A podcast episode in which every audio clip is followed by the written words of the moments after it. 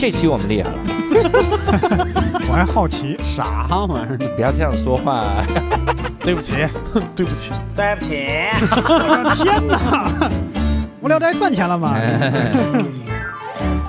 ？Hello，大家好，欢迎大家收听这期的无聊斋。这期我们厉害了啊，因为这次我们又有一位代班主播。这位代班主播呢，也是大家所了解的啊，这个嘻哈老兵、插画一哥，我们写信聊天会资深的吉祥物，郝宇老师。哎，谢谢谢谢教主老师的溢美之词啊！我这没那么多头衔儿啊，我今天确实是带六兽老师来啊。六兽老师怎么了？刘少尔他去世了，我们在 哎呦我天，这无聊斋还办吗？啊，这也太损了！我来的太不是时候了。哎呀，那对，你看咱们今天请来的嘉宾说话了。今天咱们请来的专宾嗯嘉嘉宾应该就是殡葬行业的专家。对对，他是一个病，不，主要是六兽他考虑是海葬，所以是一个水利方面。什么玩意儿？这是啥呀？咱你好好介绍。六兽六兽今天身体不舒服啊，他这个咽了之后发炎了，然后咽炎，然后哎呀，我我的天哪！现在哎呀，哎呀，现在无聊斋这样了，你看我也无聊斋缺勤就是要被人这样说，这是无聊斋现在的传统哎呦我啊。天，所以呢，这次其实我们的嘉宾也非常的厉害，跟郝宇老师也有点关系啊，因为这个嘉宾呢是水文专业毕业的哈，嗯。那郝宇是郝雨嘛，对有水，天上的水，对，有有点我天水嘛，对，硬硬扯这个哈，嗯，所以我们请到了方源哎，大家好，无聊斋的黑粉们，大家好，我是风源。啊，怎么是无聊斋黑黑粉？们吗？为什么是黑粉们？因为你是代表黑粉来我的天，没有加群，不就是黑粉吗？哦因为我没有加群，哦，你没有加群，对你没有加群，没有加群。哦，这是代表黑粉来了。哦那不是黑粉是阻挠别人加群，那教主你是怎么请到风源老师的？嗯，这是人家人家投稿嘛，人家一哎投稿，那你从来不进群，但是也会去投稿啊、就投了一次，第一次投稿。哦。嗯现在供稿量这么少，对，然后我们要继续跟，呃我跟你说，郝宇的好多的话你就不要理，不知道怎么接了。因为我是很好对奇。因为很多话我们会直接给他剪掉，就 是今天他说的一半儿好的不能接的，咱们都给他剪了。好的，好的，好啊的，咱们让他尝试一下谐星聊天会没有的这种羞辱。所以这个我们其实很好奇，当时一投稿，其实我们看到一个专业就就决定说录这一期。嗯那主要是因为我们也不了解这个水文专业它是啥，能不能先给我们简单介绍一下，就是水文专业是个什么，研究啥的呢？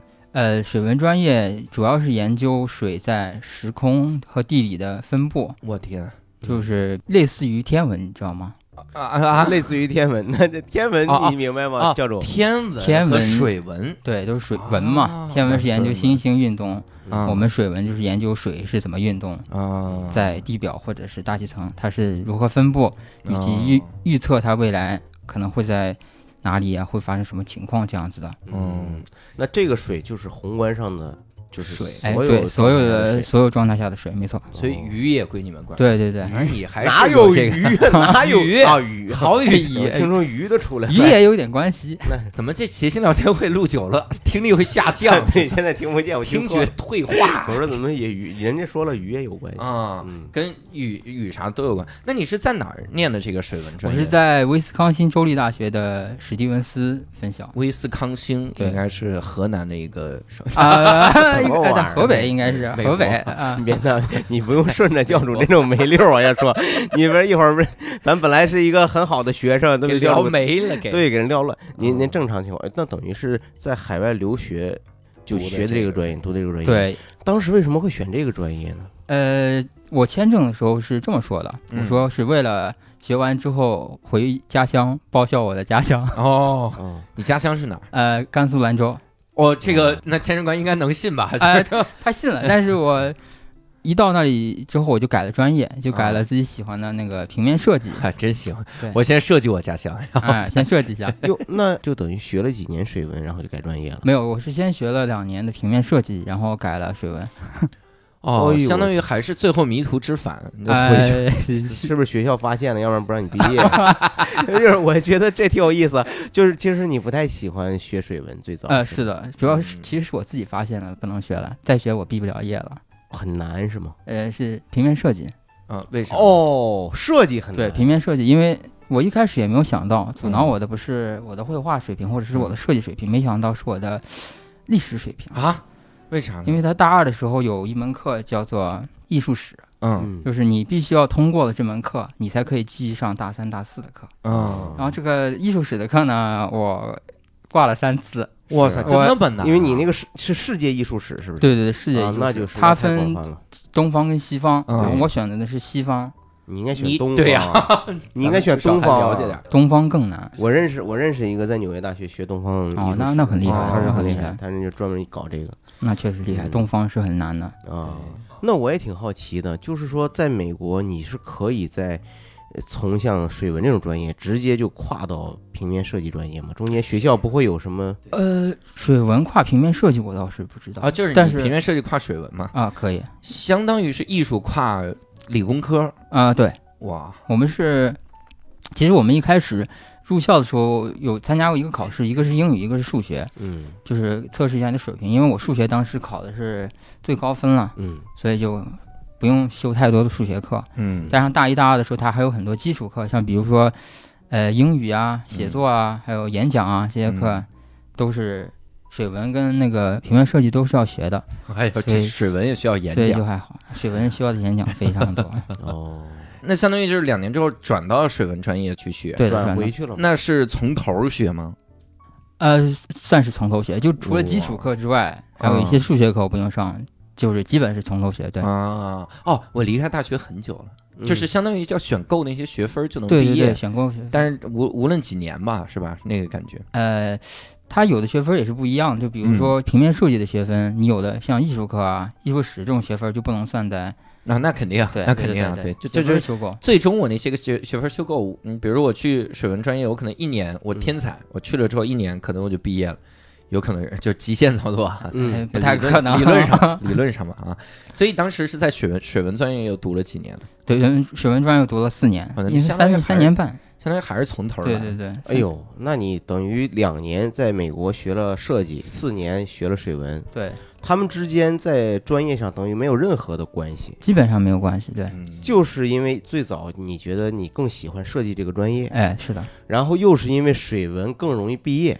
或者说更容易让你从从头开始。呃，也不是，就我当时转专业也没多想，就想我一开始选的是水文过去对嘛，那我直接学水你能不能文算了。告诉教主和我，就是你最早选水文是什么原因？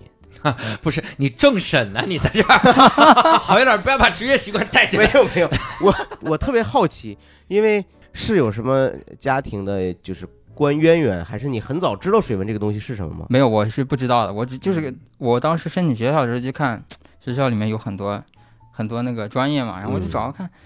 有一个专业叫 hydrology，我说 hydrology 什么东西啊？我一查水文，哇，好很屌的样子嗯 啊，哎，这个这个就关键了。对，确实，咱们在报考那个大学的时候，就国内大学的时候，有的时候也会被一些专业名称所糊弄。对有一些很烂的大学，他嗯编了一个特别牛的那个技术那个专业名称，让你觉得很牛。其实去了以后，对什么？我我见过一个大学，就是暖通空调系嘛，非要叫能源与环境系统工程，骗了多少人啊？这个不是你吗？这 不这不就是你啊吗？对，不是我，哦，那真是，那就是完全是。其实当时觉得这个学科应该是蛮有前途，或者对，是蛮深奥的一个对对对因为那时候我一二年的时候觉得国家的方向也是环保嘛，对觉得这也有关系，而且水资源跟水利也有关系，嗯觉得出来学完一定有出路。嗯没想到四年之后还是 六年之后依然没有出路。啊，因为我我查了一下，啊我我这期唯一做的功课就是这儿，就是不好就业，啊！为什么？就说水文方向特别难就业。这是为什么？是把你们派到沙漠里去工作？呃，也不是，本来我觉得他这个专业比较专，嗯，嗯比较专，所以需要的人才可能比较少。嗯对他他是说什么呢？就说呃男女毕业不太一样，就啊男的就直接下地，然后下场，地然后女的就无业，就是性别歧视这么严重？对他招的时候，其实涉及到很严重的这种性别的录用的比例。这是在国外就这样。国内啊国内我我不知道，国外倒是没有啊，。国外不是这样嗯，国外你说国内国内我说的是国内的情况，对，呃，那你像像像丰源，从你专业的角度，在国外这个主要就业情况怎么样？这个在国外就业情况，我感觉也不是特别好，也不好。也不是特别好。他，学科太太太专了，它太偏哦太专了。然后我觉得，如果本科生的话，毕业就业还是比较难，因为我觉得本科毕业对水文而言只是入了个门，嗯。你还要更深入的去学习。嗯。因为大学的时候，因为我们什么专业都要学，所以就学得很杂，就学的也不深，所以还要基本上我的同学都是去读研究生或者读博士，然后还有就是，因为我们这个专业学的很杂，也有很多去学别的专业，像什么生物啊、计算机啊这类的也有，去研究生学这些的也有，嗯。那等于你后来没再去读研究生，没有，回来对我就回国了。回国了。嗯，那现在丰源是从事什么行业？呃，石油，石油。石油，石油行业。哦，挺好，跟原来的有些学的东西能不能稍微有点联系，是不是？我感觉一点也没有啊，联系。一点儿都没有，感觉只有液态这个关 这个有点就就共性，液态，都都从都是液 态。都是液态，这所以我只能硬找。对，你要硬说这个炼钢厂也属于液液态。哎，那郝宇老师，你像这种这种学了工科背景，是不是最终还可以选择从政啊？从政是不是对大学没啥要求？那我觉得是看是看冯源他自己的想法，就是考公不是不是让你介绍工作，咋回事儿？你这么谨慎干什么？你介你介绍介绍我介绍对象，我也得问他本人的想法。你介绍啥也得，就是实际上是看本人家本人的意愿，因为确实咱们就是因为公务员他这个队伍，像或者是这个体制内，他其实也有很多需要专业背景的。嗯，需要技术性的这样的呃领导和这样专业的人才嘛，哦，所以这是这是很正常的对。呃，所以我很好奇，就是在国外这个专业是不是只能去搞科研？它有没有可能和某些我们管理行业或者某些企业能联系起来呢？据我所知没有，因为我认识的教授还有认识的那些同学，基本都是科研行业。哦，对，那反正你也离开这个专业了，我们嗯就可以尽情的说这个专业的话。明白？所以也别这样，你听众里 肯定人家也有学在在在本国嗯学，咱们在中国学水文的肯定也有吧？对，那我所以就看看这个帝文帝帝国主义的这个水文有多么的腐朽啊！我们来聊一聊他们这个学的有一些有哪些印象深刻的这个课程哈。嗯、你有没有哪些印象比较？你比如一进去你们会学什么的？我们一进去，我记得很清楚，我先选的是地质课，那地质这个也得学。对地质课跟土壤课这两个课比较，我觉得比较土壤课对土壤课，对你像咱们学地质大学的同学，肯定也会学这两门课吧？嗯，对，我的专业那时候一起上课同学有地地质课地质专业的跟土壤学的同学。像我先讲地质吧，嗯地质他学的就主要是地壳运动，还有最主要的还有就是每周有一有一堂像像随堂测验，他会嗯在桌上放各种各样那个石头的标本啊，什么页岩呀、嗯石灰岩呀这些的嗯啊，你要去分辨它，这个我觉得是比较有意思的嗯，你学艺术史啊，啊。然后就记这么几百年的这个这个事儿，你觉得太难了。然后你去研究地质，这是几亿年的这个东西，你反而觉得不难吗？我觉得地它那个石头是很确定的，你 长得怎么艺术是不确定吗？艺术，我们呃这就扯艺远了。艺术风格太多了艺。术风格，什么巴洛克啊，啊就主要是关键是我们考艺术史的时候，还有一个很重要的就是你不能写错字儿。哦，你它它它有的那个单词啊，它上面有这个点儿啊，有这个像勾啊是什么这些东西，你不能写错了，写错了就没分儿了。啊，所以大理石可以写错，大理石大理石这就不会写错，不会写错是吧？大理石那是英文啊。固定，我明白了。所以就分辨这些个石头。对，分辨这些石头，还有就是地质运动啊，嗯各种各样的地形是如何形成的呀？嗯，丹霞地貌那个那个，丹霞地貌怎么形成的呢？哦，我忘记了，不好意思。不是说女娲补天的最后一块石吗？哎呦我天！我去的所有地方都是形成的原因是女娲补天的石头。说实话，我不知道教主教主你你上那个高中的时候嗯学地理课，你会认真听吗？我不会，完全不会。你是在底下写数学或者对，因为我我学是学高考的理科东西嘛，对理科嘛，就那个时候我也是，我印象中我们我们当时会有一种理念，就是说你只要高中那个会考通过了，对对对，你你主要的精力应该负负责你高考那那几科里对那五科。没错没错。好，然后剩下那么什么历史啊、地理啊那些课，就是给你写其他作业，对写赶紧写数学，赶紧写。所以我其实特别遗憾，就你现在说的，其实很多他的一些，包括咱们现在刚才问的一些问题，嗯可能高中物理课都讲过，对，都包括地理课，地理课都讲过，对对对但是咱们现在我们都忘记了，对，真是都忘了。或者当时就没认真听。我当时记得我们老师就说嘛，丹霞地貌的形成是女娲补天。哎呦我天！你们当时老师录的，我们老师是一导游。其实这个老师棺材杆儿、对棺材板都盖不住了。老师活着呢，啊啊！对不起，对不起，因为我我才多大呀，我老师。我就想这个确实是很惭愧，嗯因为本来我们要是能够真当时好好听课呀，其实能问你很多相关的专业问题，跟大家一块分享幸幸好你们忘了，因为其实我也忘得差不多了，我其实忘得也差不多了。但地质跟水文这个好像没那么大联系，可能就是个基础的课程，是吧？哎，联系还是蛮大的。嗯，像我们一般饮用的水有两种嘛，一种是河流的水，或者还有一种是含水层吧，嗯中文应该叫含水层，英文名叫嗯 aquifer，啊嗯在那个里面。如果说它那个地质是石头，像大理石这种，它的那个水就存的比较时间比较久，嗯。就不容易流失，或者水质比较好。嗯。如果说它的那个地质层是砂岩啊、土质这种，嗯就一存不住水，存不住水啊就得给植物用了嘛，人植对对，物就吸收了。就流失了这样的。你看你这专业，这不是挺有商业价值吗？这你这以后给给农夫山泉，给各个创矿泉水公司，我跟你说，我我们这个水从哪来的？这存了一亿多年了，这个水你喝完以后你长生不老。哎呀，我 我就说这意思，我以为这喝完永葆青春了，这就是这个意思。对，呃服务员说的是对的。嗯，嗯，那土壤学学啥呢？感觉这俩好像啊。啊，土壤学也是不不一样的土壤，它含水的时间是不一样。就比如说啊沙子，它能储水的时间就非常短。对你们这个感觉每个每个课程听起来就是一节课就学完了，说 哎这个土它储水量六六六斤，回去复习吧，到时候考。人家把最简单的信息给他分享。它还有土壤课，还有就是需要你下地实验操作。啊，下地是对，就你要挖一个坑，啊，你要挖大概有一米七到一米八，反正就是你看嘛，啊能挖到挖到你能明确的标注出不一样的土层，啊，这就算完了。你要是挖不到，就比如说有一次我们下午的时候去挖，结果挖了半天嗯。没挖出来，嗯。那就只好再重新挖一个坑，嗯。就挖了一天这个坑。我我要挖一个一米八的坑，我要能看出里面不同的土层了。对，然后你要标注，标注出来，然后你就叫老师，老师给你评给你评评，你标的对不对？老师给你们带的那些地，应该是本身应该是能够对呀，本身比较能够比较挖出能够土层的，对吧？对，除非是前一天有同学坏你们，到那儿哗哗一顿乱挖，然后一顿乱填，把土层破坏了。到到佛罗里达的沙滩上，然后挖半天都是沙子。嗯，他也有啊。你比如说，他如果这个专业的同学学人学的比较多，他可着这一片挖，那不就挖乱了吗？嗯，是吧？确实，你能不能告诉我，现在你像咱们现在还能在在在咱们周围还能找到这样的地面吗？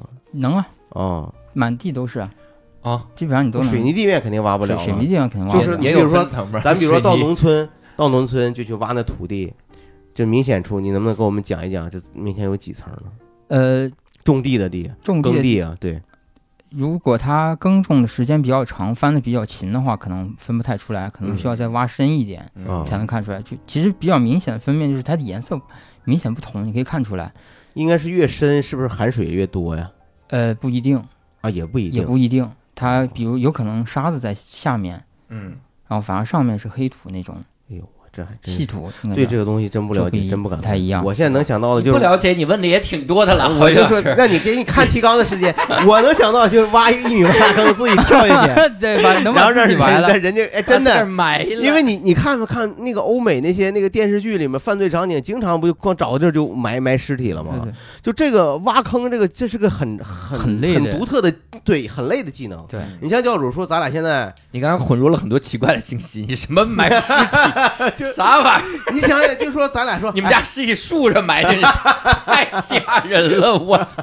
哎，哎，你是人家挖一米八，你也没问那挖挖多宽呢，他不能就挖一个洞吧？你肯定也是实际上很宽一就个坑。能站两三个人那种。啊对对对对，你想想，这个挖着挖着，人必须跳进去接着挖。嗯，他不是说是我在一个地方站在岸边，那站在土土上面挖，那挖不了多深。对，其实挖之前我们要用先用一个小钻子先挖一点土出来看看会不会有分层。啊，洛阳铲嘛，对对对就跟洛墓的时候就跟个洛阳铲一模一样。对是吗？是是是，就跟洛洛阳铲一模一样，嗯钻一个，然后拉出来看看有没有分层，啊这样的。所以你们这其实是一盗墓专业，哎，也也也可以啊。发所以你看咱们又是发现他这个专业其实能还是能跟地质结合很紧。嗯你我不知道，那你你知不知道？就是一般来说，学地质的同学，他们其实是不是就业好于好于水文哦，更惨，因为啊？我到大三的时候，我们那个地质专业就直接砍掉了，啊，我的天哪，同学也给砍死了。没有，同学说别学，不是，同学就学个艺术不好吗？非得回来哎砍。英宁老师，咱们一位单口喜剧演员，英宁老师是不是学这个专业？哎，是，是不是应该让他来录一期地质专业？他是不是学地质？他我记得上一他是学地质专业，讲过，他们老师给他他给他们一堆同学带到野外去，然后给他们一人发把小锤子，说：“同学们，你们就在这儿吧，待着。哎，你说是不是应该让他来录一期地质专业？我有机会吧？啊有机会早就录过了。嗯，郝宇老师，听听无聊斋，求求你了。因为无聊斋确实这是这样啊，你 这没有这么讽刺人太多太多鸡了，其实我也没听你看人家也记不住了，你学的是人也记不住你你学的是挖坑，我学的也是挖坑，挖坑让不一样的跳坑。我的天。哪！那我想问，你进去之后怎么分辨这个土吗？你是就直接肉眼看哎，这个问的就非常好了。啊首先呢，先要先拿一点水，嗯搓一搓一小撮土在手里面，嗯。然后你要搓，感觉它，嗯，用心去感觉，用心。用心去感受，感受它到底是非常细软的嗯。那种感觉，还是有点沙子的那种磨手的那种感觉。嗯。这种呢，你就先做个基本判断。嗯。这个判断出来之后，你就基本能分清它是沙还是土。嗯。之后你要再搓一把小土，嗯。捏在手里面，加点水，嗯。然后你要把它捏捏成一个长条，哦。然后你要看那个长条能捏多长，能我记得是超过两厘米，就算是 silt，呃，也就算是细土，细土。我以为就算是西装了。就是嗨哦，它就算稀土了啊，对算应该算是粘性是吧？对对对，因为这中中文我不太知道，对对，所以不好意思。如果它小于两厘米，就基本可以判断它是沙，哦它可能是 loamy sand 或者是 sand loamy 这样的。哦，那那比如说，如果我挖了这个坑，然后识别清楚了这些个土，干啥呢？对，然后干啥？就在填上。哎，对，就回在去了在填在填上，这也是你专业的一部分嘛。这个它它是主要是培养他们实地勘察的能力。哦那你就是学这个以后观察这个，这个跟水文的直接的关系是啥呢？这个和水文的关系就是你能大概知道这里的水的分布大概，那你挖着挖，如果挖出水来，这不就 这个还是比较难的哎。那比较难了，对现在能挖出水挺难了。对，主要是你先分清楚这里的土壤是什么什么类型的。嗯如果说是那种细土类的，它就存水的时间就比较长，嗯，这里的水可能就比较多一点。对那你们这两个课，地质课和这个土壤课咋考试嘛？也是有理论考试的，跟挖挖坑挖的深不深？呃，纯理论啊。纯理论的也有。那咋考？地质课的考试就有一些，就比如说地质的形成原因，嗯就像你说的那个丹霞地貌是女娲补天嘛，哦我们要答呃女娲补天女娲补天形成了 啊，女娲。哎，老师批的批的 批批语是还是适合学艺术，啊？哎，然后到考考完了，你一看分数，哦，F 好 F，明年再来，哈 哈零。哦，那需要认石头认土吗？需要哦，就也是要认。对认。石头那个课也也也是考试的一部分，嗯，对。那还有啥课吗？那个时候还有跟我专业比较有关的一个是叫渔业吧，应该算人还是跟鱼有关系，渔业还真的是跟鱼哈。对，跟鱼有关，因为你看人对鱼是有需求的。嗯，鱼对水通过对水对呃鱼对水有需求，所以我们通过把握水来把握对鱼的掌控情况。嗯，对，这这是你看这么就推通，了。我可以先，所以你这还是有商业价值，专业怎么能不能就业？哎，你就缺个好语。我缺一个指导，就你们没有业指导。你们没有同学最后就去大型的什么捕鱼场、船厂，有跟不就哪怕是跟海事有关的公司，其实都会跟啊水文还是有点关系。渔业专业的同学可能是最后真的去学，因为我学的专业比较杂。我先说一下我学的哪些，啊有商业价值分到渔业那边儿。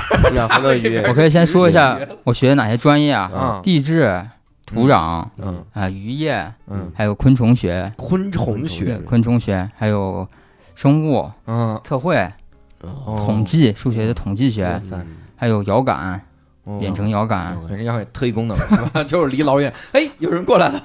远程遥感就有点相当于自动控制了，是吧？呃，啊也也不太一样啊，，也不太一样。还有编程，哎呦，你哇塞，你有编程了你这还这啥也学模拟电路，我们都是浅，我们学的都是浅尝辄止，都是学一个入门，能用就够了。所以就到商业价值那儿停。但是你就看他之前学的这个，这就有点很通识教育了，嗯，就觉得这个上过这个学的人出来以后就应该是一个美国总统，印第安纳琼斯那种人物，啊 你不觉得吗？专家，我以为你说印第安酋长，拿拿左土放到嘴里说，那，应该有鱼。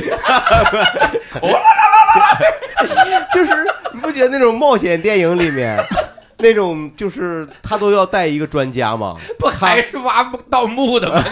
有点那意思还能读懂各种梵文，然后能了解，就是我觉得就是你看人家这学的，主主要我这只是个入门，你说的那都是各个方面都是专业的。对对他那个还得学东方的风水学。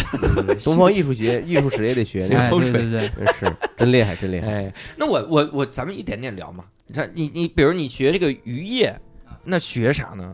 这个就是学的，就比如说先学鱼的习性，不同鱼类的习性是什么？鱼的习性鱼的习性哦，啊，海洋的里面的鱼啊，还有嗯湖里面的鱼。但是我们学的最主要的还是湖里面的那些鱼。哦，然后为什么不学海洋里的呢？鱼海洋鱼是太多了，还是它的形对我们没有那么重要？啊？可能隔得比较远吧，不好找标本这样子。威斯康星州是不是？你们在哦，你们现在还都就是具体要看标本是吧？啊，也要下下河去抓的。哦嗯，我的天，下海怕你横渡了，就到这个南美。那也 那也不是，怎么哎抓这个鱼怎么跟它的习性有什么关系呢？呃，主要是研究它的群落样本，嗯哦测量它的那个在我们那边区域它到底有多少大概的大概的 population 是什么？啊啊，数量哎，对对对，它大概的数量。population 这个词儿不好意思能忘了？我忘了，那我我哎，你别这段哎真的这个我记得好像是咱中学学的一个这段剪人口，当时丢人了人口嘛，人口对，嗯，对对对，呃麻烦剪掉，这段太丢人了。不不不不不不丢人人不丢人，不丢人因为很就是有的时候转化不过来，很真的是正常。我大学专业的我我中学的时候经常嗯 pollution 就是污染这个词儿和啊 population 这俩词儿经常混，中学人家转换不来，跟你这个转换过不过来，完全不一样。你啊这转换不过来，是我这就是英英语学的不好嘛。来来，不好意思，对我，我插一句，这个嗯。我觉得还挺重要的，就是威斯康星州，它是在美国的什么部位啊？它离芝加哥比较近，离芝加哥东边、对，呃，北边，北边、东北，离加离加拿大比较近，对对对，美国东北，对对对，不也有海吗？那有湖哦，湖海都更没有多，而且五大湖是不是？对有五。大湖，对，密苏根你看人家密苏根研究湖在哪儿？对对对，行，那就是研究这是个鱼的习性。对那这种东西难不难呢？哎，就看你喜不喜欢了。嗯你要喜欢就就挺简单的，像我喜欢钓鱼，所以我觉得还挺哦你喜简单的。欢钓鱼啊？对对对，哦用我的专业知识去钓鱼。哦，哇，厉害了哦，是吗？？现在回到国内也会用这啊种，回国我就再没有钓过鱼，没钓过鱼对，那你没机会。学了倒是要用啊！学了以后去水库钓鱼，也不用研究鱼的直，接问你这里关有键是看鱼鱼？食好不好啊，有没有定力在当地比较有用。啊？在当地确实有用是吧？就是说你能判断出哪边鱼会多一些，对，啊，这很有意思。能不能给介绍一下怎么判断呢？就呃，比如说是要分季节，还有温度。你看水的温度，它水呢，如果是比较像湖泊那种水，它其实在春夏秋冬它也是会分层的，就是哦水温是会分层的。哦夏天的时候上面比较热，嗯下面比较凉。嗯，然后像有的鱼，它如果喜欢凉一点呢，嗯，它就要在深一点的地方，深一点你的哦饵就深一点就可以。哦，对，这个还挺有意思哈。湖里面的鱼还分层你你能想象到？你没玩过那电子游戏吗？大鱼吃小鱼，啊，不分不分层的太容易吃了。对，我我好像没见过特别深的湖，对我我以为我我你钓过鱼吗，教授？我没钓过鱼，我也没钓过但我的确没见过特别深的湖。我见的湖都是很小人工湖，就是嗯那种那种小湖。见笑了哈，冯源老师。哎没有没有那那还学什么呢？就光学认鱼，还有一个比较重要，就是跟化学比较有关系的吧，嗯就是哪种鱼，呃，是可以使用的，哪种鱼是不太建议使用的，也会稍微设计一下。这个我挺好奇的。就比如说，我们中国人有个观念，就是野生的一定好嘛，嗯，对吧？对但其实这个？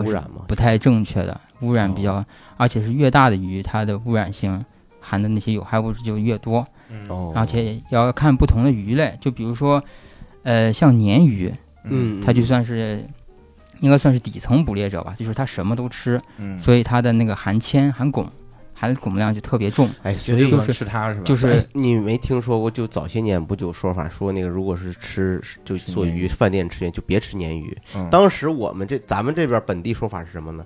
说鲶鱼脏，嗯说鲶鱼呢没有鳞，没有鳞，这鱼呢，你就看着它就早是在肮脏的地方待着，着，然后呢，吃吃鲶鱼有个特点就是特别容易让人发，就是如果你有过敏体质或者你有炎症，你就别吃鲶鱼。起痘上，呃，对，它就容易让你有反应。嗯，都说鲶鱼不干净，那你看现在通过咱们专家一说呢，哎，对对对，有它实际上没有没有它它是不是它它底层就是这种说白了就是底层鱼嘛？底层鱼它什么都吃，什么都吃。杂食，所以反而它容易更脏一些，或者对它是容易对，出像像其他一般的鱼都是，比如说它十二英寸，可能是建议你成人是，呃，半年可以食用一次，或者是嗯小孩孕妇不要食用。不是哦，它分的这么细啊！这它分得么细的，我对，它分的很细！你看咱这儿还经常说孕妇多吃鱼是，他都啊会，他他只是说鱼，对他都不说那什么具体鱼。啊对，它会给你分的很详细，每真是哦，嗯那什你你你说，比如说就是像除了鲶鱼这种底层的鱼，还有没有什么鱼就不能吃？什么理由？呃大于十五英寸的都不太建议食用。啊，大于十五英寸，对，大于十五，大于十五英寸，大概鲨鱼也不建议，不不不，它十五英寸大概十五英寸是三十厘米30吧厘米左，右。二十二十厘米左右。没有没有没有多大呀，感觉对呀，那感觉咱国内可以经常吃给。你看照片。对，国内经常钓那种大鱼，钓上来不能吃啊，对对，这绝对不建议。为什么？你你说的是说，就首先它是野生的状态，对野生状态，就我给大家举个例子吧。它啊你是不是因为封建迷信说不吃？不是不是不是，这人家都但是成仙，你也可以人家活了二二三十年，你给人吃了。我真有，就反正就是咱本地啊，嗯他们钓鱼的，我见过他们有的在野生钓了特别大的鱼，就不吃了。就建议别吃了。嗯，人家当时就说你你知道人家能长这么大，这都是有灵性的，就是用本土的文化理解，就是说，啊所以你别吃，你放生。所以北美国有一句谚语叫 “Big fish Easter, big disaster”，是吗？啊，真有吗？这你这没有啊唬我呢？我这没有啥什么玩意儿？咋就大鱼还封建了儿？他是这样，啊？你听嗯听风风远说，对，嗨，我都忘了，差点儿你都忘了。哎我我都也怀疑我自己听这科学的解释。对啊，是是是这样子的，就比如说大鱼吃小鱼，小鱼吃虾米嘛，这是很简单的嘛。嗯像如果说它水里面的铅和汞含量比较多，啊虾米吃了，嗯，那小鱼吃了虾米，啊那个汞的含量就一直汞残留，就越来越对，就多一直储存、储存、储存，最后储存到鱼身上了。但是我们人是最高级消费者，嗯，你要是吃了的话，那些东西就全部都储存在你身上了。就这些东西是很难从鱼很身上代难代谢谢出去的。对，在人身那上也所以最后咱们选择吃虾米就反而没事儿，对，有哎哎可能哎，有道理，有道理。吃海草最没海，吃海草，我变成一只草鱼啊！我就想，哎呦，这个是。啊这，个那可是我哎，说实话，但是我我我我我就是说吃西餐的时候，嗯或者是到到到有的时候到那个就国外，他们就直接在海上钓上来那个鱼吃，那个鱼的鱼肉真的是很大一块啊！嗯就你他不告诉你那是鱼肉，你以为是猪肉呢，因为他他他们国外吃鱼，他不像咱们这儿，对，他们那个 都是细加工，恨不得都加加工成一块一块鱼排那种状态吃嘛。嗯嗯那我想那鱼肯定小不了，是不是那个可能是养殖鱼？但是海里海海里面的水的含量很大，它一下就可以稀释掉了。你所以你说的是湖里面的那对，种鱼湖里面的、淡水河里面的那种。哦，那种大鱼不对要，吃。这是为什么？你看福岛，它可以把那个污水排到海里面，影响也不太大，因为哦，海水的含这量太大了，可以是有科学稀释。依据了吗？就是我们没有 对，太大你是水影文专业的，你 你跟我们聊一聊。你确定没有那么大影响？当，然是有影响就了，理论上，但是不会只以对人的健康有那么大影响。可能是会有影。响，因为没有目前科学界没有这方面的研究。哦是吗？那我为什么背上还长出一只手？哎呦，我天！伊藤润二老师啊，你是你别老是气球飘起来了，呃这你这妙竹老师真的背上有一当年我们老师也确实跟我们讨论过这个核污水排到海里到底合不合适。啊嗯，啊对呀，我们很我们老师很婉转的说这是一件很缺德的事情。啊，这很婉转，老师很婉转，这肯定是这肯定是缺德嘛，对，这肯定是缺德嘛。他说理论上来说你是嗯可以这么做的，但是我个人不建议这么做。那就像什么呢？就像你说谁家把生活的污水直接往街上泼泼，嗯那你说会会让哎说白就是不道德嘛？街上还好，嗯因为街上它就是固定的土嘛，嗯，你你它它相当于是往空气中泼，因为它还有流动性的嘛，它是一直要来回流动的，这是最嗯缺德的一个事儿，要了命了这帮人。那我好奇一个事儿啊，你说你们去呃研究这个鱼的数量还有种类啥的，我们小时候学地理学什么，我们叫什么标记法、同位素对对对没错没错就那种，没错你，们也是靠这个来研究它们的数量吗？呃，这是在研究哺乳动物时候用的是这个的。哦，鱼类的时候肯定不是。嗯，不是。那鱼咋弄呢？鱼是这样的，就是我们分两组，嗯，一组在上游，一组在下游，然后我们两组同时往中间电鱼。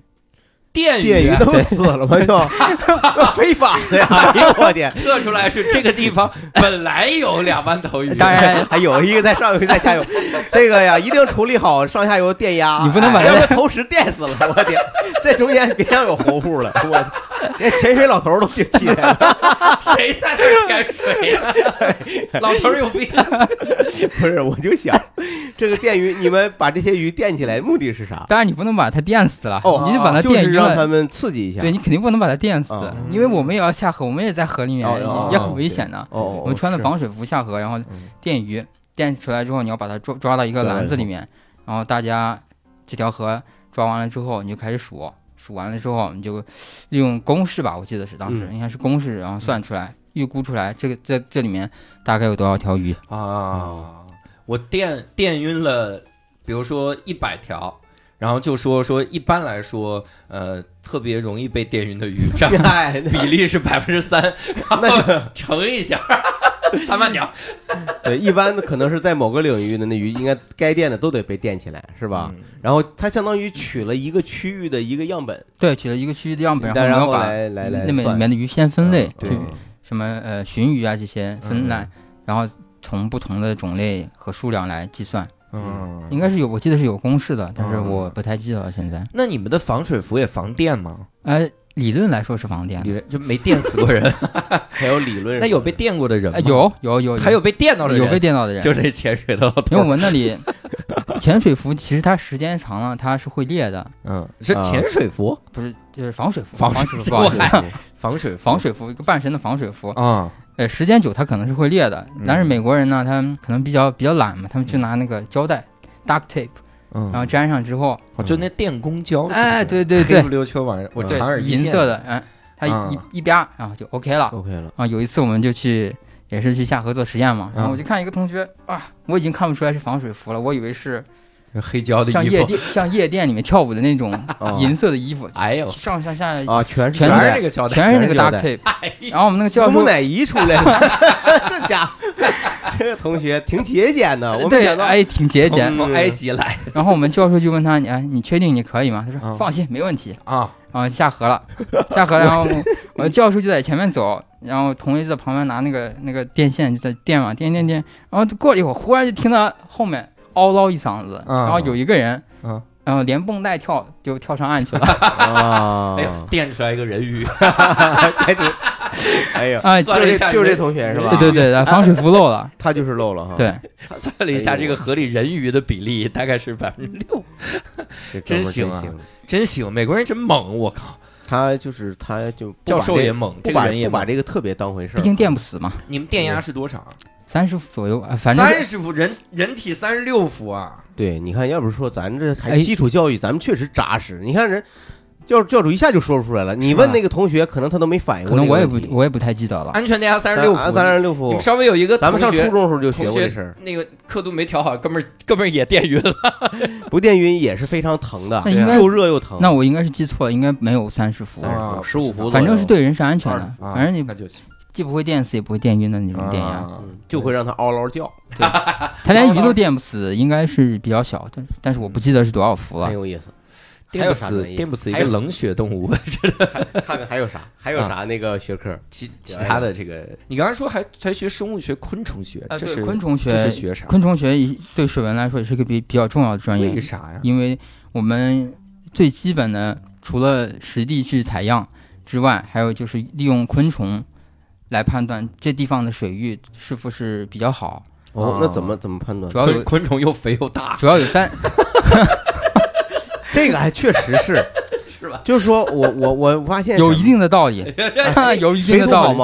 哎，我我我我就发现，就是我我去就是去哪儿？我去加拿大的时候，我确实发现，就是他那儿的苍蝇个儿嗯要比咱们这儿当然大好多。啊我以前在谐星聊天会里聊过，就是去法国的时候，那他那蟑螂，啊那那时候我可能也没见过那个南方的那个大蟑螂嘛，就大大连小连那种，啊就我就它就比我觉得他那个，我印象中他的个儿都比国内的南方蟑螂要大。哎呀，我天，它大到已经，我认为那不是一种蟑螂，但人家说这就是蟑螂。是个人，进来一大哥，大哥，我是蟑螂。它这个确实是，那就是我觉得那就是当地它的那个自然环境可能更好，更利于这种昆虫的生长，是不是有这种可能？还是品种完全就是不一样的哎主？要是有三类昆虫，它的品种三类昆虫，我们叫 EPT。哦，这是什么意思？EPT 就是三类昆虫，第一类哦 E 是 Ephemeroptera，就是浮游，然后 P 是 Precaptera，是石蝇，石蝇，对，石蝇，石蝇是啥意思石头的石，啊？苍蝇的蝇，石蝇苍蝇的蝇。石蝇，啊，然后 Tricaptera 就是石蛾，石蛾，对，石石蛾，头的石，石头的石，蛾蛾子子的蛾，对，这三类昆虫代表着三大类昆虫是吗？呃，对，三大类昆虫，主要它出现在水中，就代表这里的水质起码是不错的，哦，因为这三种昆虫对氮和磷的特别敏感，嗯，氮和磷太多，这这种昆虫就活不下来。哦，对，就说明还有含氧量，它们还有个很重要的指标就是含氧量。哦，这三种昆虫对含氧量的指标要求也比较高。就抓住这个昆虫，看它脸憋得红不红，脸憋红，我含氧量天很低。我 教教主这是天天看动画片儿啊！我天，我的我的人文学科全来自于动画片儿。这太有画面感了。哎，你就是说通过找这三个昆虫的数量来判断这儿的水质的情况，是吧对的，没错。对你你刚才一直说采采样采样这些，而且我听的就好像你们这个专业是经常去野外，对对，对，基本那你们你看去湖里，然后去这个土里，去不去树林里啥玩意儿呢？对也去树林里也。去树林里。对，那是大三的时候一门课，那那就是学啥？那个课当时学的就是，主要我 野外生存。你们学的，露营嘛，大家一起去露营嘛。先学的是使用那个 GPS，哦是 GPS 对的，还真是野外生存啊！把你扔在那儿，看能不能回来。一般的 GPS，你用过 GPS 吗？我完全没用过。啊，我没没见过那种专业的野外生存的 GPS，它和我们手机中的那种定位是完全不一样的，是吧？呃，不一样的，嗯它是比较复杂的。我们当时是有一个课程是这样的，就是老师会在森林里面就插一个插一个那个信号装置吧，嗯啊，然后你要根据 GPS 去找，哦，但是那个 GPS 我感觉定位不是很准，不知道是那完了，那还 是老师在考验我们，还是还那个就是不行那个机器不太行。那机器啊，用了四十年了。然后我们 就是四个人一组，然后就嗯走到森林里面去去找那个信号杆找到之后交给老师，是这样的。然后当时呢，我们那个校区因为是在森林里面嘛，嗯很大的一片自留地。嗯然后当时学校里还有另外一个项目，就是去观测一头母熊，你们这个这个项目挺要命啊！这是别的专业的生物学的啊同学，呃去观测一头母熊。然后那个母熊呢，就平时就在那片也算附近吧，啊，可能离得比较远，大概可能有个三四十公里嗯这样子的样子。然后哦三四十公里观测对对，他们观测呀，不一定真能见到这熊，啊，哎对可能就是找屎，啊，找找那个粪粪便。便，对对啊，对，有可能是是那个熊身上有 GPS，哦，嗨对我懂那好家伙，都是 GPS，但是那个 GPS 有的时候谁哎，等会儿谁装上去的？我天，又又又，他就麻晕了以后装上去的这个？人这个人的照片挂在你们学校墙上，他就肯定是先麻晕了嘛。对，但是有的时候这个 GPS 它会失灵，就时间我觉得关键是。他们这个技术问题，你知道吧？哎呀，我天，这个真要命了。这个母熊应该离咱们还有十米吧？母熊在旁边说应该是，而且你看，他们老师让他们找那个 GPS 吧，也信号不太好啊。你这到时候不就让他们最后找到那母熊身上了吗？哎，这个时候呢，我们老师去之前就会跟我们提一嘴，就说啊，遇到小心遇到熊啊嗯，啊，到此为止，也不跟你说遇到熊怎么办，你们老师真行，然后我说这遇到熊怎么办？然后同学说，哎那遇到再说呗。我天，你们这这是那木乃伊大哥吗？这就是就想玩命呗。上次没电死他，真是饶了他了，我天！啊，有有一年那个熊确实出现在校区里面了，出在校区里。照片里面有。照片里面啊有哦我们人拍他，我们风远给我们很多照片儿，我们嗯一会儿可以放在这个无聊斋的公众号里面。无聊斋的公众号是无聊斋，搜这个去。这母熊挺大的呀，因为是黑熊，它比较小，所以不是棕熊，所以危危险性不太大。威胁性不太大，才吃了三个人就走了。哎呦我天！不，你是这样，他那个呃就是说，如果是他已经习惯这片这个这个环境了，呃，包括他如果以前见过人，他应该还好，哦对是不是？而且如果他第一次见到人，我估计也不会攻击，觉得你是什么样哎，的。因为我没遇到过熊，所以我也不知道。不知道情况。是后，来的同学可能遇到过嗯，他们你们后来找到你们教授那个 GPS 那个东西了吗？啊、我们没找到，但是别的小组找到了。哦，就这个只能给一个小组找到是吧？就像狮王争霸似的，就必须有一个一个个绣球，对，雄狮少年嘛，他最后他得只有一个赢家是吧？还是说大家分头找大家找不一样，比如说我们是二号，啊我们小组二号小组你就找二号的杆子嘛。啊那你别的小组找到，那别人给你呗，你找到别人的，别你给别人呗。哦？可以这样，对啊，那还行。这你们这定位也太偏差了。我们找二号能找着一号的，这是。误差还是我觉得误差还是挺大你的。别是那个 GPS 装置上写 Made in CCCP 苏联产，哎，你这这哎，可说其实啊，就现在咱我不知道现在啊，现在的这个勘勘探人员他们所用的这个 GPS 是什么样的？就通过前不久有个新闻嘛，就是我知道，实际上咱们平常用手机 基站多了，咱们觉得这东西就应该精准，但实际上真是在真正的原始森林和换那地方，真是精度真不行误。差还是很大。真找不着，真失联，真找不着，因为不是出现过这种事故，那还真都不是说是技术问题了，那基站不够，它就是没那么没那么对对对，误差还是比较大的。对呀、所以你看那美国电影里边，嗯经常的犯罪电影，那就杀人魔王上来以后，他手机没电就没电，没信号就是没信号，GPS 就是不好使，这熊跟杀人魔王有毛关系？熊都迷路了。熊哦，熊是导航导到你们校区了，说靠，这 GPS 不好使啊。那你说美国移动像像你们在那个森林里这课，除了那个 GPS 训练，还有啥？还有捕捉就是捕捉哺乳动物，还有一哦个捕捉哺乳动物，哎捕捉什么小包小小型哺乳哦动物，小型的包哺乳动物括那个熊 啊，那不行，那那不算那拿。枪干了，直接是，那就直接拿猎枪。什么抓过什么动物？呃，各种各样的，呃，花栗鼠这是最多的。这就是动画片里会唱 rap 那个吗？对对对这个这个你知道，教主，你动画片看的多，你知道？对，这我了解。嗯，对对鼠来宝嘛那种，还有松鼠、蛇，蛇怎么抓？它就因为我们放的是一个笼子，笼子里面放那个诱饵，呃那蛇自己跑进去不了。不好意思，你们是在哺乳动物这课上抓蛇吗？不哎是抓错了吧？对，蛇不是爬行动物吗？啊 对啊对呀，对，啊但也他也抓，他把晚饭一块儿要解决的。他是靠蛇抓哺乳动物，他把蛇放着呢，一会儿那花栗鼠啊、兔子都给你抓回来。主要是不是都是诱捕？对，就是主要主要都是诱捕诱捕，那抓错了，抓到蛇那没办法，你啊，抓错了。哎，那像抓这个东西，要又要判断什么数据呢？啊也是算数数量数量，啊就是算数量，然后判断这儿的水质。这个是标，记重补法的，啊，对，标记重补法。很有意思。你知道啥叫标记重复法吗？不太懂，你不是学理工科的吗？这个真忘了，真忘了。就好像是他体内给他注入个什么玩意儿，嗯，然后他这个玩意儿，对，来您给介绍一下。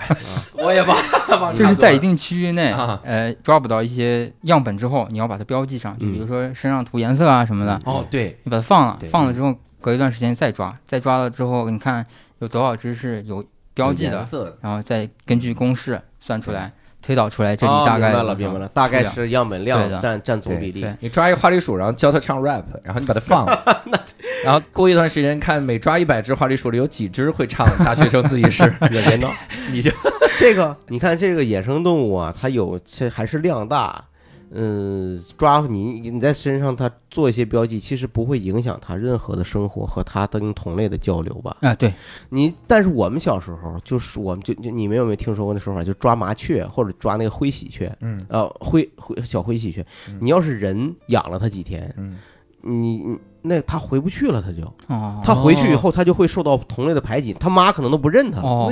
可能有这个原因了。呃哦，你听说过这个吗？没有？我是想到了我在那个对鸟类的研究的时候，可能发现了，可能是因为这个原因嘛。因为我们们对鸟类做数量研究的时候，不是标标记重复法了，嗯，硬数，哦就得硬数了，硬数就是硬数了，就站在，就比如说你是这棵树，嗯你就抬着头看，数这棵树上有多少只鸟。妈呀，对，这可能有一点硬有一点数关系。嗯，对，可能是因为你这个原因吧。有有可能。要是可能听众朋友中间有这个鸟类的专家，专家的话，你可以给我们说一说。对对对对对，哎，这个还挺有意思的嗯哈。这是各种抓抓小动物。那你们去什么找 GPS 之类的？那森林里那不会跟昆虫有亲密的接触啥？啊，会，那毒虫更多了。对你那个。植物或者是昆虫吧那。那个补丁同学在昆虫 在森林里是不是被咬 咬没？他直接贴一身那个防防 防防蝇带，不，他贴一应该是身虫子，他应该是贴贴虫贴招蚊子的那种，还有招蚊子那个。我们以前去过基层里面，往身上浇啤酒嘛，啤酒就蚊子就喜欢这个。哦，蚊子喜欢酒精是吧？我我当记年得去那个诸暨教支教的时候，啊在村儿里面住，啊，他们晚上没有蚊香，没有那个什么，就有个电蚊拍。电蚊拍说那怎么吸引的虫子呢？就放一碗啤酒放你的床头，那啊，虫子虫子什么就你就吸到那个啤酒里，不知道是不是二氧化碳多的原因还是怎么，有香味儿还是有味道？有可能有味道就往就粘在那里面，嗯，它是有这个东西。这那那个大哥还是说对，还是说说去那里面没遇到什么毒虫啥的？呃，虫子比较有威胁的主要就是蜱虫。嗯蜱虫是那种它的头会钻到你的肉里面，哎呦你硬硬拔出来，可能头里留在里面，然后可能会有病毒什么的。还有另外一种怎么解决？硬拔，那还是还是硬拔呀？不是说是拿什么，好像是拿什么烫吧？拿拿烟头烫？因为有的时候你在野外你顾不上，你可能有时候腿上有那么七八只，你也、啊，你也没办法。哎呦，你为啥不穿裤子呢？光屁股去不是，不是，哎，教主，咱小时候你没抓过虫子吗？不都得是把这个就踏青，包括什么，都得把那个靴子、裤子给它对对对对，给它密封起来。我一般都是把裤脚塞到鞋子里面，但是我对，我美国同学有的非常非常厉害，理解你们穿短裤，短裤去还是那么远一大个，他是活祭品是吧？然后走过一片那个草地之后，你就看一腿全都是蜱虫。哇塞，那怎么办呢？截肢，然后我们一般身上都会带一个那个瑞士军刀，上面有个那个小钳子，然后啊截肢。就硬拔，哦哦，哎呦我天，对，，硬拔。那，不头还在里面吗？那就看运气好不好了。我的天，因为我们去之前有，呃，第一节课会有一个我们叫 TikTok，嗯。叫蜱虫蜱蜱虫讲座吧，嗯，啊 TikTok 就就跟这个 TikTok 抖音一抖音一一模一样的对啊，在抖音上给你讲。哎呦我天哪！小小蜱虫儿，我一直我这所以这很有意思，就是说这个东西啊很好，那时候还没有抖音，，Talk 啊。Talk 谈话，哦，聊这个对对对。我它不是 TikTok，嗯，我以为是这就是蜱虫的译音就是抖音呢，我以为。那时候还没有抖音。嗯啊，那真的是是脑袋钻进去了。然后那个那堂课上，老师就会给你讲遇到蜱虫会有什么处理方法呀，万一有反应了你该怎么办啊？嗯就主要讲就是被蜱虫咬了，你把它拔出来，哦你就等呗。你要是有事儿，你你再说，我们把你送医院，哦，给你打针送医院，这再说。如果没事儿呢，你就没事儿，那你那个同学一腿的蜱虫，总有一两个有事儿的吧？没事儿。一个都没事儿。呃，只有在第二天的时候，我倒是确实见到救护车，但是 这还没事儿呢，现在就我这同学是没再见过。对哎呦我天，同学是没再见过。哎呦我天，这还没事儿。死了他说什么？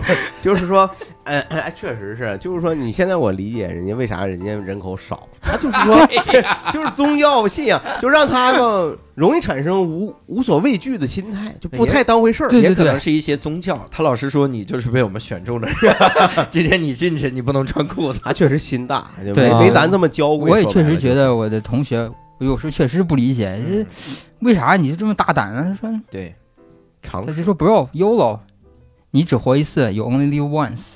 对对哦，You only live once，但我也想活得 longer 啊。他可能都想体验一下，就很无所谓。就说随对，就别那么嗯别那么在意，是吧？可可能所以你看他不戴口罩嘛，啊，有道理，这就确实有道理。是还是他就是他不太他对生命的理解跟咱们还不太一样，可能森林里面还有个比较危险的一种植物叫，应该叫毒藤，嗯，叫毒藤 poison ivy。嗯对这个就动画片里经常有教主，就 是 这动画片和这个小说里都经常有。到了我的对他等于这个东西西，会扎到人身上是吧？就是你摸一下，你的身上就像是被开水烫了一样，起水泡，哇塞，非常严重。哎呦我天！这个东西它是必须得是在鲜活的状态下它才会有毒，还是说你把它砍下来，这个枝依然会有这个作用呃，主要是树叶枝有没有毒，我啊？树叶主要是树叶，主要是我也没没敢试过，我也没敢试过。没有这方面的问题。对嗯我就想，你要毒藤，它有一种就是烫人一下的感觉，嗯就这东西如后咱摘下来，对，哎，咱们怎么去判断。商业价值，对对对对对，行，挺好。我就想，哎，郝宇老师这个生财之客哈，咱们这次。那比如说，如果你在野外，就那森林里面，我要上厕所怎么办呢？那全是虫子，那全是全是上厕所的地方，随便上就完了呗。不，它都是虫子，我咋办呢？哎，这这个就非常有意思啊，啊，你就看你运气好不好、啊。还是运气好，真有意思怎么？呢？你要是运气好，没被虫子咬，你就没被虫子咬；如果被运气不好被虫子咬了，你就你就只能像我像我那个宿舍同学就刚好有这个问题。他怎么了？就我们有一次去野外的时候，他要上厕所嘛，嗯上完厕所之后就感觉不太对，他就过来跟我说，他说有个蜱虫咬我屁股上了，哎呀，我天哪！说能不能帮我拔一下？哎呀，妈呀！我的天！哎呀，这个太他是他怎么就是蹲便就蹲蹲下来就上的？蹲下来，还蹲便，他是哪有坐便？可是你在大森林，但是不是老有一个谣传说外国的孩子不会蹲，不太会蹲嘛，容易蹲不蹲不就跪下了。对，所以他们在野外活活憋死，有没有意思？我在我以为他们到野外会有一个专门的什么类似于坐便的马桶器、坐便器那种东西哎，那是野外啊，我啊，野外你自己带去啊，熊熊他们家的是吧？就熊给做。带去，咱咱有那种就便携式的那种大便器，哎呦，哎，你没见过吧？我没见过那是啥呀？就像一个马扎似的，啊高马扎，但是呢，你是坐在上面，啊中间镂空，挖挖挖空了，就像一个坐便器。啊你就想象一个一个马扎式的坐便器，啊底下拉完了直接就落到地上了，啊它方便你。但仍然是有那么个小椅子。对是不是你儿子用的那种？就是那个类似嘛小天鹅对，形就类似状的玩意儿那种东西，叠一个盆儿这那最后怎么处理？你这这多尴尬呀！谁帮他弄啊？就我们三个一块帮他弄呗。三个人，对，我们是有多大？我们一组四个人嘛，啊哎呦，就帮他帮他把它拔下来嘛。这问问题是这个人的屁股就暴露在你们面前。哎，大家都是男人嘛，啊！他他擦了吗？应该哎呀，应该擦了吧。那我就不知道了。真是要了命了！哎呦，我的天！所以希望各位在野外拉粑粑的时候，尽量拉一些 蜱虫不喜欢的味道。嗨，咱这儿也有蜱虫，咱们也咱有。我那每年那个，我记得是踏青的季节，端午节的时候，都会看到新闻报道我们那边有被蜱虫咬的咬了。对，哎呦，蜱虫有的还得往往那个往那个皮肤上，它就是像刚才像冯源说的，它有的往往往你头上爬，嗯，它在草上落你头上，落在小朋友头上，你都不知道。过两天吸血吸了挺老大，都肿起来了，到医院才能处理，连家人都弄不了。哎呦，啊，那个挺厉害的那东西。对，这倒是确实没听说过。嗯。啊，你不知道这东西国内有是我我也吗？我我知道国内有，但是钉头我倒是没听说过。对我听说都是钉小叮动物身上对。小动物，叮小动物，你没听说叮人上？我它的那个爪特别厉害，他能够紧紧的扒住那个人的那个皮肤。对，它组织上口气会伸到人的皮肤里面。对，好大的口气，哎就是 就是，确实是不好弄出来，靠，这个梗 不是梗，就是确实那个东西不好弄。我们我们我们当时就是往身上得喷好多东西。你们你们谐音梗不扣钱吗？他这是双关。你看，我每次要给大家纠正一哎呦下。我天！好，咱接着聊，接着聊。那你看，这是这是各种探险的这些哈，但是基本上都是跟别人共用的课。有没有那种水文专业自己的课呢？啊，有嗯，有啥课呢？叫 RTGIS，专门用那个软件，哦那个软件叫 RTGIS。这是这个软件是干什么用的呢？这个软件呢，就是呃，它主要是一个 GIS，它是 对，你看，给我一个 RPGIS 能不是 GIS 吗？呃，应该是呃地理信息系统，就是它哦把地球上，就比如说吧，他把嗯地球上所有的地质类的信息、水文类的信息，还有那些降雨类的，都哦汇总到一个软件里面。哦然后你用那利用那个软件，你可以去推测、预测哦，未来的，比如说降降雨量啊，降雨量哦这个地区的流域啊这些。嗯，明白了。你们要学会使用这个软件。对，那门课就只是学用这个软件，水水文专业自己的课，就比较 枯燥，这这这比较枯燥无聊。嗯，他这专业就很专了。哎呀，这个那专业果然很难就业可。惜他回来以后，他没有再从事这个行业。咱们本国肯定也有这种类似的这种软件，肯定是有的。而且有些东西，你看你在那边学完以后，你在操作国内的时候，没准就会对咱们国内有些，哎，又会熟悉，又会有互相促进。对的，因为这个软件不光是可以在运用在学科类的，还可以运用在商业呀、对这些都可以的。对，像比如说你利用那个 GIS 软件，可以估算某个地区的某种商品的销售量，嗯然后你可以预测。也可以是。，对对对，最开始你说，我觉得最直接的应用就是天气预报这种，哎对，对吧？对。极端天气还有就是啊、洪涝这些预测。洪涝的预测，对嗯对，这个挺好。那像这种用这个玩意儿的，我们有考试吗？也有考试，嗯，也有考试。就考操作的熟练不熟练。呃大，家开机，当，大家关机，灯。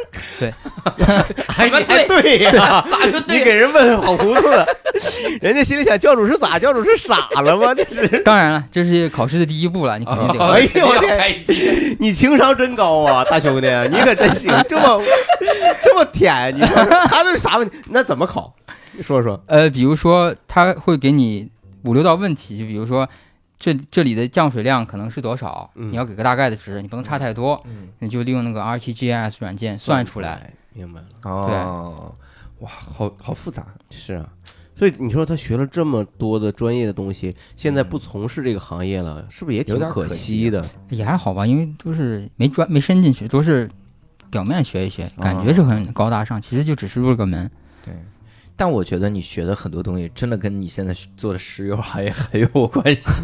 GPS 对不对？研究这虫子，然后到丛林里探险，对吧？还得抓哺乳动物，然后问他们石油在哪儿？说石油在哪儿？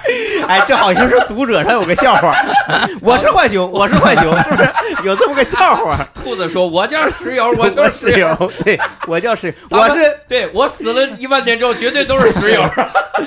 嗯，我的天。这故事可能你没听过，早些年很早年的一个笑话，一个一个苏联笑话吧。嗯没听过？对，哎，那你说，你说你现在学的这个东西哈，就是说有没有在某些契机上，还会让你某些场景还会让你想起，甚至用到以前学到的那些水文知识？当然当然，每天喝的水啊，用的水我都会想起来。哦，就我们饮用水的时候，你还会能做出一些判断，或者大概知道。呃，判断倒是可以做个基本判断吧。嗯像比如说家里用的那个自来水啊，啊，自来水一般来说，自来水从自来水厂出来之后，就其实是达到了我们人类可以饮用的级别了。真的呀？，对，但是你喝，教主，我现在给你接，你别为什么让我我给你直接从马桶那儿接，你看你喝不喝？你把哎，真行吗？但是理论上是可以，啊，实际上就不一定，因为你那个水在运输的过程中，管道可能有管道有问题。可能旧了呀。对对，像可能以前用的是黄铜的管道啊，哦那重金属超标用。所以你看，咱们早晨就是那个说早晨那个那个水管里那个水，你最好别用它用生活用水，别用它煮煮煮开了水喝，或者是用它刷牙什么的。早晨的，就早，据说是早晨那那个，就你早晨起来以后，嗯那个水龙头的水，你最好放出一盆到两盆。哦你用这个水，哪怕冲厕所，你不要用跟它直接跟生活用水用，哦，就就就别跟直接饮用了。那里面就是存了一晚上那个管子里面的那个，你想想那个重金属啊哦什么东西，它肯定都有问题了。但是我家的水都是奴隶从西山搬运的冰水，什么玩意儿？教花教主教主，走走的重金属西门，重金属水喝多以后啊，容易产生疯狂的臆想，还得看病。我跟你说，你光找人家学水文的看不行。啊那不得走水车从西边西边门进来吗？可是，你像你就是说，实际上呢，像那像你除了这个生活中的这个自来水儿，你你像你要喝我们这种矿泉水，你能能判断出它的水质或者变化或者什么那？那我肯定判断不出来啊。郝宇老师属于没话硬聊，咱们聊啊，我就我就 让人想到家看矿泉水判断水质。我我就是突然想到了，因为我在想他会不会对原来的专业还会有一些兴趣。对，那我我就是郝宇老师问这个，我我也突然感兴趣了。嗯农山泉说它是大自然的搬运工，那那水能喝吗？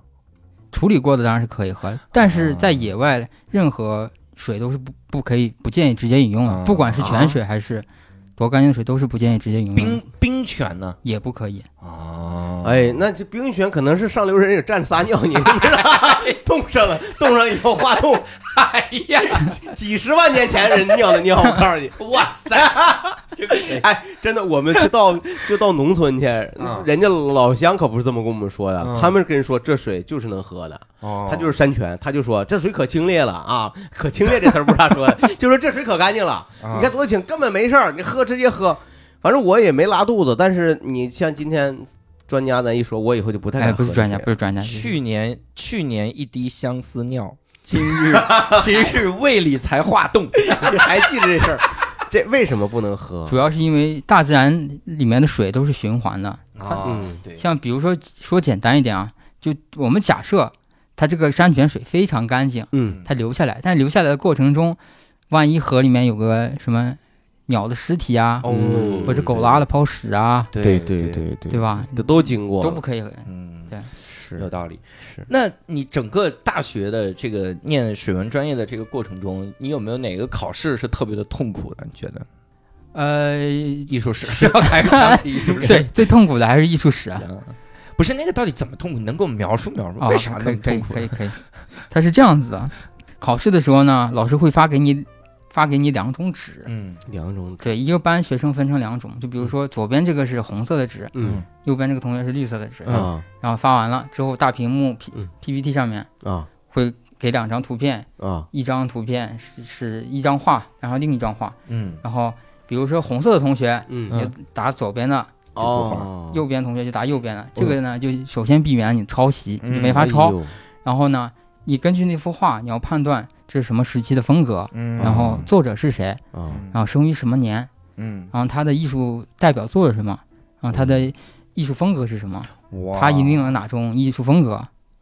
对他们那么多画啊，那全得记住啊不！光是画，还有雕塑。我天哪，这也太学艺术史就是非常嗯基础的学这个艺术理论的一个学科吧。哇！这艺术史，这是这就你要说是搞搞理论研究的，那史论肯定得通这东，西。其实最痛苦的还是记画家的名字。关键是他以前嗯并没有从小搞这个。嗯你要说他以前就是学美术，对对他实际上他对他对他对西方的美术史、艺术史可能就多多少少就熟学了学了好多，对对对就至少在国内就学了好多。他到到那边，他是一个衔接的过程。好像但你你也等于也不太一样吧？你看人家说最痛苦的记名字嘛，那国内学的是中文呢。嗯，那那啊，那但是倒也会，就是说，至少就大不了难在记记名字上，但是有些理论是相通的。哎，他刚才我挺好奇，就他那个考试防作弊这个方法，嗯，你说徐志胜到了那儿咋？我也想着 红绿色盲色盲，色盲到时候啊，他就问同学说：“我这应该打左门的右门，就得问。哦，那老那那到时候可能，如果是现在的话，可能同学会说，哎，你什么意思啊？是不是歧视红绿色盲啊？哦，对，这就政治不正确了。对但老师会直接说。基本上，你如果色盲的话，你还学什么艺术？对呀，你这你这你学艺术干啥？你燃料你学的时候，你画这个画啊，你眼中的颜色跟我们都不一样。你说你画了一个大草原，其实呢画了一片海。哎，不过这个我说这也学这你是怎么撑到最后一门考试？我不是我说这也政治不正确。那就学其实是素描吧。其实是人家是可以的，就嗯不影响，人家肯定有说，对吧？你看梵高是色弱，对其实是人家也没有问题画。真是，那这确实对他来说真是难为他。你说是嗯。弄这个东西，后来就反正就挂科了嘛，就哎，对，不再学这个挂三次，嗯。但是我的同学都都都过了啊就我没过那什么原因？他们肯定小时候也没学艺术史啊。对，可能还是我自己原因吧。嗯第一次挂了之后，后面就很紧张了，嗯，没有跟他们商量商量，问问什么有什么秘诀什么的，就得靠死记硬背死背，就是死背。同学说这是开卷考试呀。哎呀，我天，哦，主要太过了。主要那门课上老师是不给笔记的，哦，他会把他的整课的录音放到网上，你听他的录音，哎，但是没有笔记的。他笔记就是一非常厚，大概两三百页那个艺术史的书是，就啃那本书他这样，这实际上就别难。他就是给那些对真正热爱艺术史、对嗯此有兴趣的人准备的。就感觉你不需要在这个大学里学多少东西，你之前已经学了很多了，才来这边，就这个感觉，其实也没有这么深刻，其实就是老师为了让你来来来课上来上课。是吗？对，在老师。那那水文专业里比较难的考试呢？水文专业里面，水我觉得水文的专业都还可以，因为它里不光是考试，还有一部分实践，还要看你那个实验的数据，所以就还好。对，呃，一可能比较难的是一开始的那个理论课吧，就嗯学水文里面的一些比较基础的理论，像什么达西法则这些东西。嗯达西法则。对，达西法则就是一个很大概的，就是利用高度差来计算水到另一个地方的时间吧。比如说，哦，嗯，这个好像跟咱们以前学的中学的物理有点像。嗯，这是比较嗯基础的。对对对，你学了这么多年的这个水文专业之后，你会感觉它对你现在有什么帮助吗？或者说你加上这个艺术史的这个 这两年，呃，或者你对自己有什么改变吗？就先先是认清自己吧。哦，这是怎么认清自需要己六年认清自己不适合学艺术和水文，哎，不是啊，这那你。至少得活两万年。哎，没有没有，教授，我倒是觉得一个人如果能用六年认清自己，这时间就很短了。嗯，有多少人一辈子都没有认清自己？对，有的人他一直认为自己是一个能做 rapper 的人，哎，他一辈子我可没认为啊，你别老看着我说行吗？嗯，可能那时候比较年轻，觉得自己学什么都可以，嗯自己比较聪明。但学了之后才发现，哎，是还是有极限的。对，嗯还有就是你做任何决定之前要深思熟虑嘛。嗯，像我学水文专业，其实比较冲动的，他会对对你有什么帮助吗？就是除了认清自己这件事啊，对我帮助就是我感觉自己变谦虚了吧，很多东西 还是还是心态上面是吧？对很多东西你不知道。就比如说我上地质课的时候，有一个地质名词叫叫 sinkhole，那是呃，是中文名叫什么？我还确实不太嗯记得了。它是它是这样的，形成原因是这样的，因为它的表层之下，它的那个承重的土壤层都是沙子。嗯就但是如果说你有采矿啊这种活动的话，时间长了，那个沙子它支撑不住，就会往下陷。嗯往下陷了之后呢，你表层上的这些房子啊、街道啊就会陷下去。嗯这样我们可能你不知道你们看没看过新闻啊？就是地上陷坑忽然陷了个很大的坑坑，对在佛罗里达那边这个现象就很常见。嗯就是你不知道，我不我在知道这个知识之前，我是不知道我自己在家做的好好的，我有一天我会掉到坑里就死了。哦，啊！但我知道了之后，我就觉得啊，这大自然里面还是有很多东西我是不知道的。对还是要谦虚一点的。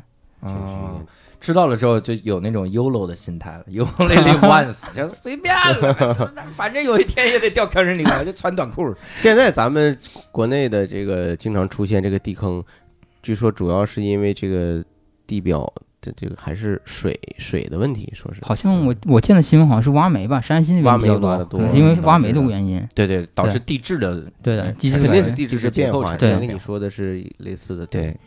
好，那我们这次呢，其实也聊了很多关于这个水文专业的这个事情哈，也也整个从头到尾都知道了两件事儿，第一个就是 很难就业，第二个是艺术是真的很难，这个太深刻了哈。所以呃，如果各位想要关于这个方面，这个这期聊的话题，包括你自己的专业想跟我们聊一聊的话，也可以在评论区给我们留言，或者加入我们一个线上的听友群。加入方式也非常简单，搜一个微信号叫“无聊斋六六六”，无聊斋就是拼音的无聊斋。进群，进群，对吧？群是非常重要的。但是黑粉咱们进群，但是咱们今天的嘉宾就没进 群，一定要进群。对我得把这个再再念一遍，无聊斋六六六，好的 念给念给嘉宾听，一定要进群啊！各位，那也可以在群里面跟我们好好的交流交流。那我们非常感谢丰远，也非常感谢郝宇老师来哎代班哈，我们也非常怀念刘寿老师，希望希望他在那边。哎呦我天，我赶紧挖坑吧，咱们一挖米八的大坑。对，你看我们这不是讲了怎么挖坑吗？六兽都不止一米八了，六兽得是两米六乘六米二。那个 哎呀天，所以非常感谢几位，也非常感谢听众的收听，谢谢大家下期再会拜拜。拜拜。